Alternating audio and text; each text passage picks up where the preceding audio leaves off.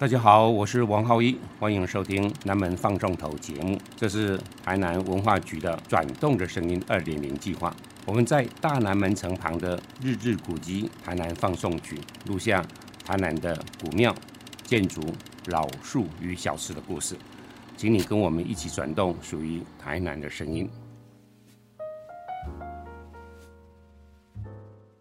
大家好，我是王浩一，欢迎回到《转动的声音》二点零版。这个主题是老树与旧城系列二。这个主题呢，我们要谈的是台南公园跟整个台南公园里面的非常精彩的老树群。台湾在一八九年割让给日本，在早先的时间，坦白讲，是因为是殖民跟反抗。跟整个的人心都还没有稳定下来，统治者也找不到方法，被统治的人还有心有怨念，所以那个时候的高压，时间久了之后，就慢慢慢慢慢的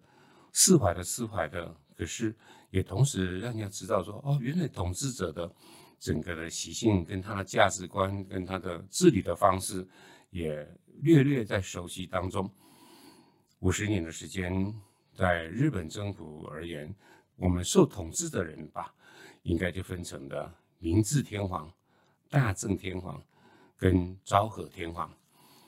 将近十七年、十四年，跟后来的差不多是二十八年的时间当中，分成三位天皇。可是他们代表的时代意义不一样。明治。这位天皇呢，十六岁就登基了。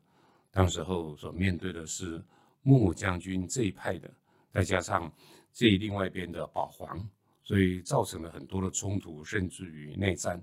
最后幕将军退隐了，而整个日本呢，统一了，开始建设，也开始呢接纳呢，当时候有大航海时代这些的西班牙人、葡萄牙人。荷兰人、英国人，甚至于后来的美国人来到这个国家，这个国家呢就开始呢进入到另外一个时期，而且是非常有名的，大家都能够知道了，叫做明治维新。当时日本把一些的黄金头脑先往欧洲去送，学军事、学法律、学美食、学建筑、学林林的种种之后呢，再带到日本去，重新在那边开枝散叶，把这样子的种子。变成苗圃，苗圃之后就变成树林。那当然，在这个时间，我们知道那是大清比较末期的时间，所以在一次的甲午战争当中，台湾呢就割让给日本，所以这是历史的整个后面的大背景。而我们今天所要谈的台南公园，它是一个很特别的，是在第二任天皇上来，就是大正年间，日本的名字呢，在一九一一年的时候病逝了。而当时候，他唯一的儿子就登基了，所以在一九一二年，那就叫大正元年，那年也刚好是中华民国元年的时间。整个呢，在中国由一个封建制度开始呢，要要升为一个民主社会，其实有非常多的挣扎，跟很多的一些的模糊，跟一些的利益的冲突。而在台湾这个时间，已经进入到第二位天皇这个时代里面。开始呢，台湾人享受到现代的建筑，甚至于生活上也开始浪漫起来了。所以在大正年间，我们也开始看电影了，我们到海水浴场去玩水了，我们登山，享受这种更高视野的一种旅行健身的方式，甚至于有人开始喝葡萄酒了，有人也开始喝科尔必斯了。所以整个的状态，你可以看到台湾在那个年代的日本的治理之下，现代化的速度开始在加紧了。一九一二年，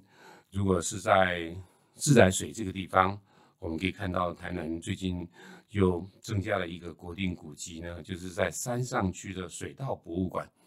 水稻博物馆就是在中华民国元年，就是在大正元年的时候开始兴建。同样的呢，也是在大正年间，今天的台湾文学馆就是过去的台南州厅，那也创建完成。台南中学校就是今天的台南二中，还有台南女中，都是在大正年间的时候陆续把教育呢从小学校已经上升到中学校的这种受教育的地方了。同样的呢，也因为庆祝大正天皇登基，那这些的统治者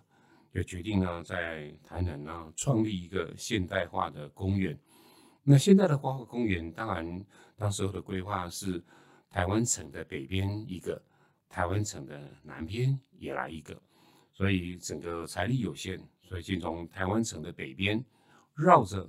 整个过去明朝、清朝留下来的一个自然的湖泊，那个湖泊的名字呢叫做燕潭，或者叫燕子的燕潭。嗯，那个地方是自然形成的一湖的池水，当时候清朝所建的。呃，台湾城在北端的这个地方，还特别呢要绕过这个呃雁潭，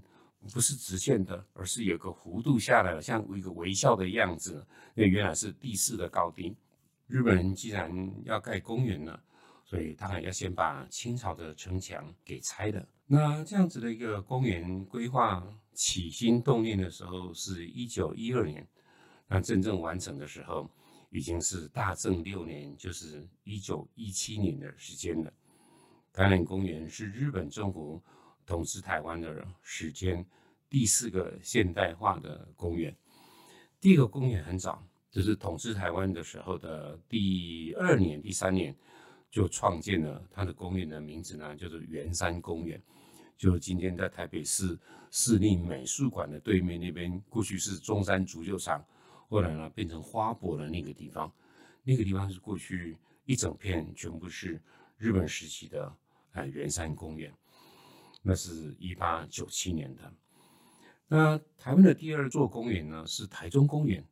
大家今天对台中一定会觉得它就是台中市的地标。当时候呢，那样子一个现代化的公园不叫台中园，当时候叫做中之岛公园，中间的中。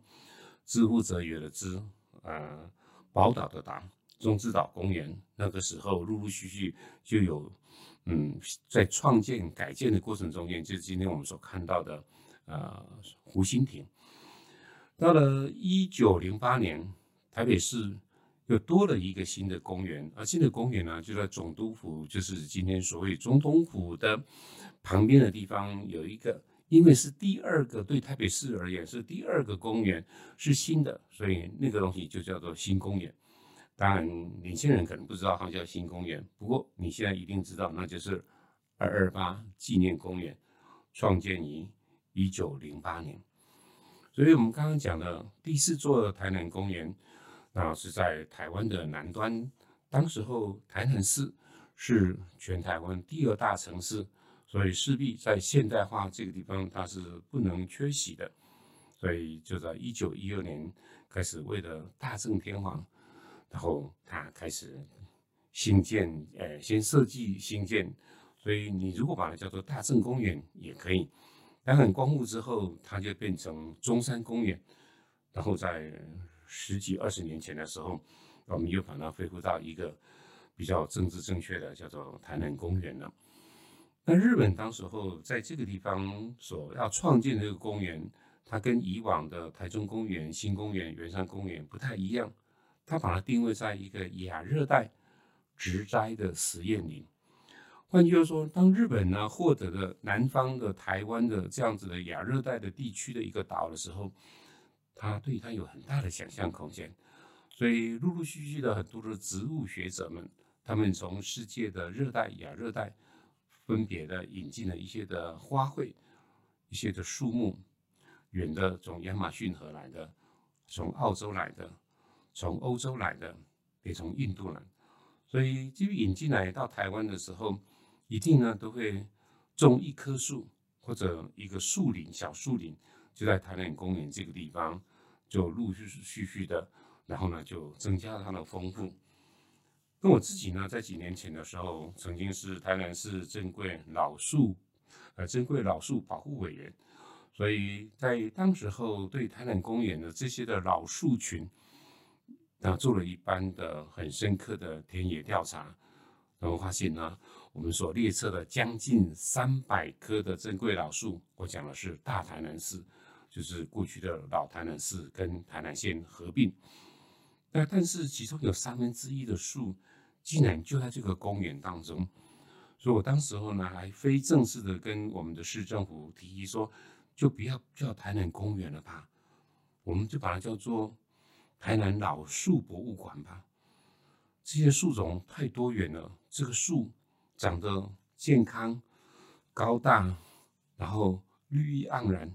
它有特别的，除了认识树之外，其实它有非常强烈的一种历史感，再加上它的世界观。当然，我们的市长呢，呃，当时没有想通这件事情，或者呢，他觉得我的建议就算了，听听就好了。不管怎样，这个公园呢，今天还是非常的舒服的。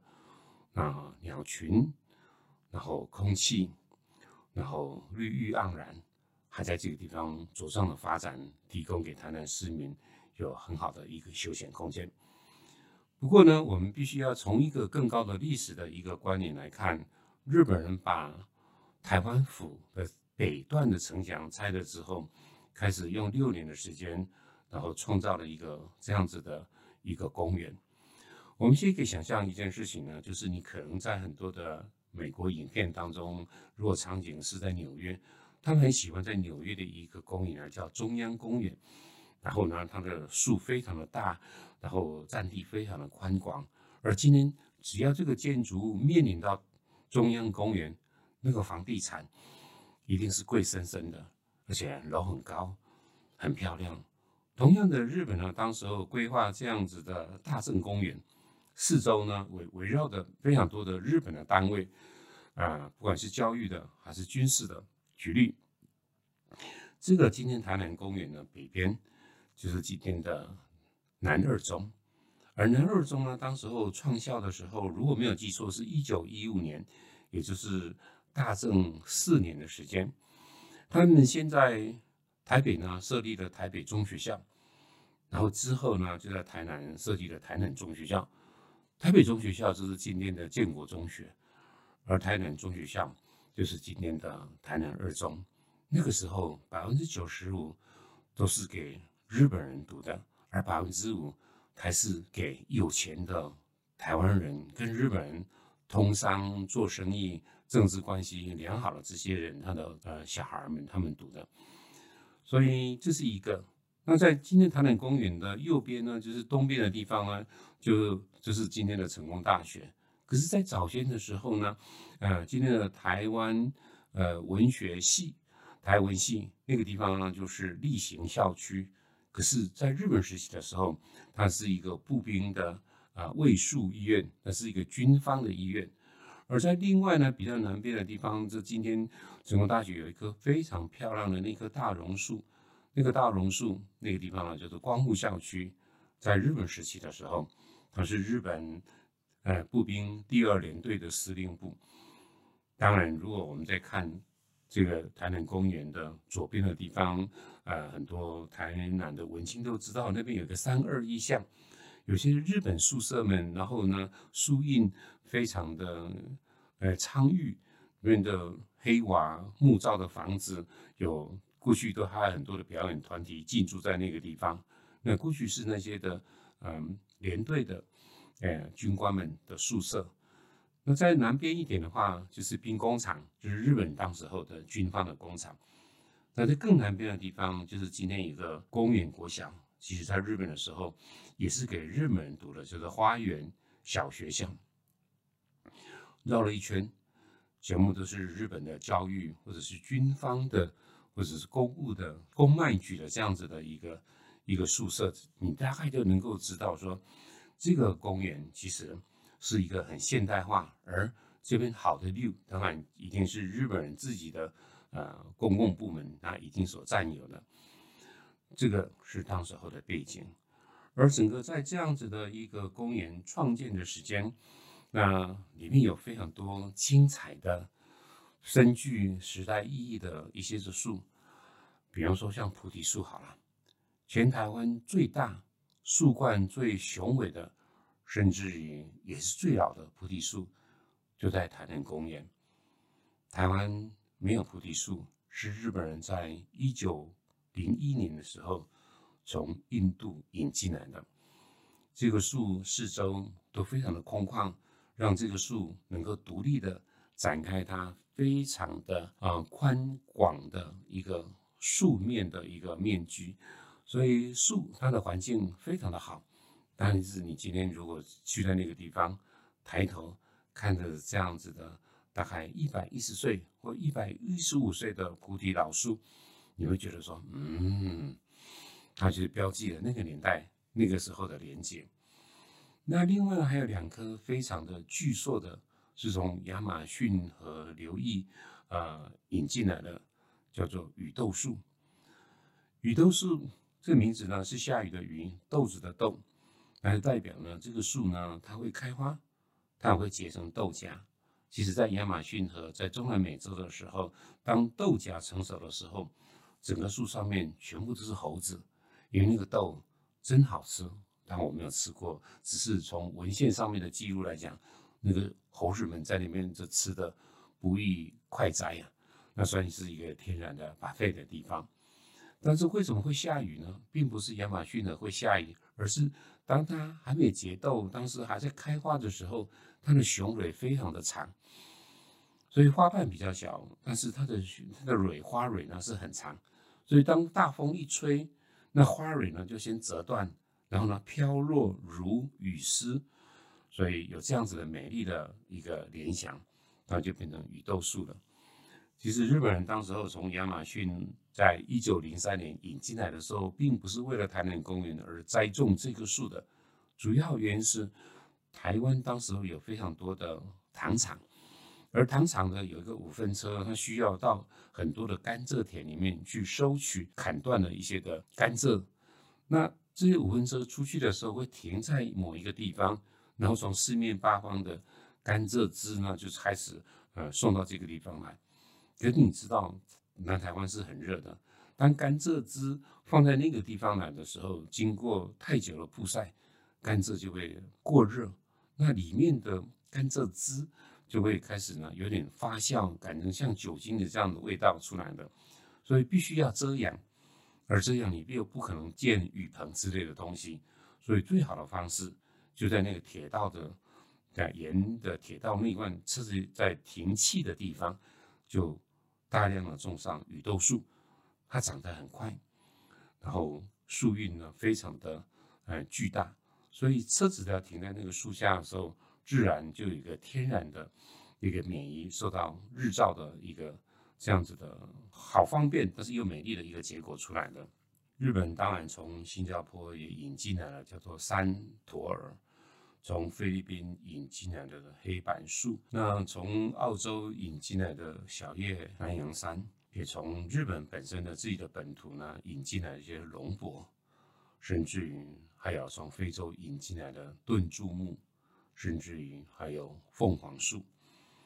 那日本呢，当然开始在建设的时候，他的内心开始产生了变化，因为究竟想称霸，就像欧洲列强一样。所以开始呢，以台湾为跳岛，他们开始呢遥望南边的菲律宾，甚至于更远的新加坡，隔壁的香港。所以他们开始呢，内心戏已经开始了啊。事实上，不止内心戏，他们已经开始在做准备工作了。比如说，我今天呃征战了菲律宾，我要治理它的时候，铁路这件事情，我就必须要有非常多的铁轨下面的那个木头。所以在台湾开始大量的种铁刀木，就是钢铁的铁，刀子的刀。那这个东西呢，就是做铁轨的木枕。今天当然那些树可能都还在，可是过去的这样子的为了战争而种的树，你知道吗？很讽刺的是，它们正是黄色的蝴蝶最喜欢的蜜源。那今天在台南公园里面，还是有非常多已经列为宝树的铁道木。这些林林总总的，包括日本引进来的龙柏，那当时候里面有个很漂亮的古典的喷水池，而四周目前为止还留有十几株非常的巨大、壮硕、好看的龙柏在那个地方。当然，日本也会关照在台湾的原生种，所以就像琼崖海棠呢，像呃金龟子，或者呢甚至于小朋友更喜欢的独角仙。锹形虫，他们喜欢吃的那个树枝的光蜡树，还有茄冬，这些也通通在这个地方有非常多巨大、好看，然后让我们敬仰的这样子一个大树在这边。所以泰典公园呢，它或许是那个年代浪漫的时间的一种的都市的规划，可是过了一百年了，这个地方已经变成了老树的天堂，或者说严谨的说，变成老树的博物馆。所以今天有很多的庙，很多的古迹，乃至于这样子的一个百年公园，我们看到这个建筑，看到这个空间，看到这些的绿意盎然的老树。其实那都是标记的台湾的某一个片段的历史，值得我们在那个地方，嗯，在散步之余，也多了一些历史的想象。我们这个阶段就说到这个地方为止，也谢谢各位。